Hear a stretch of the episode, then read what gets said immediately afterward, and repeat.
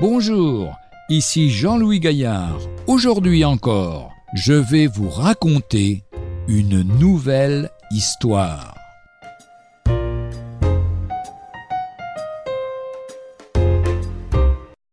Bonjour, aujourd'hui mon histoire s'intitule Tout cela, est-ce à toi?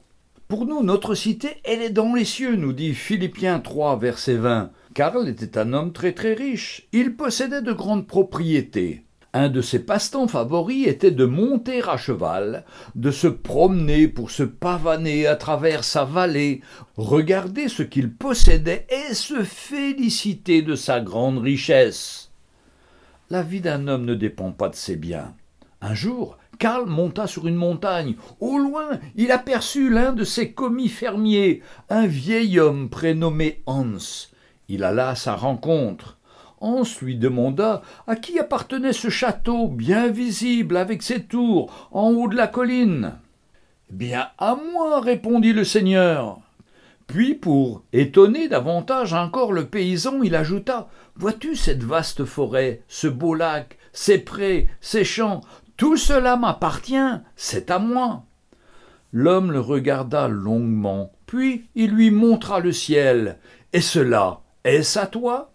Si nous n'avons regardé jusqu'alors qu'aux choses matérielles qui n'existent que pour un temps limité ici-bas, laissons-nous interpeller par la question si sérieuse du paysan. Et cela, est-ce à toi?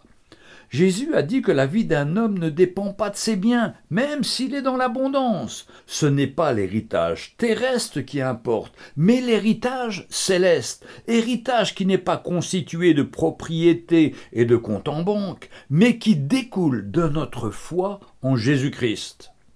Une prière pour aujourd'hui Seigneur, ma vraie richesse, c'est toi.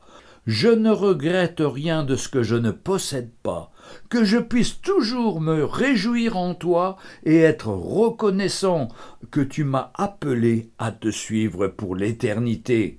Amen. Retrouvez un jour une histoire sur www.365histoire.com.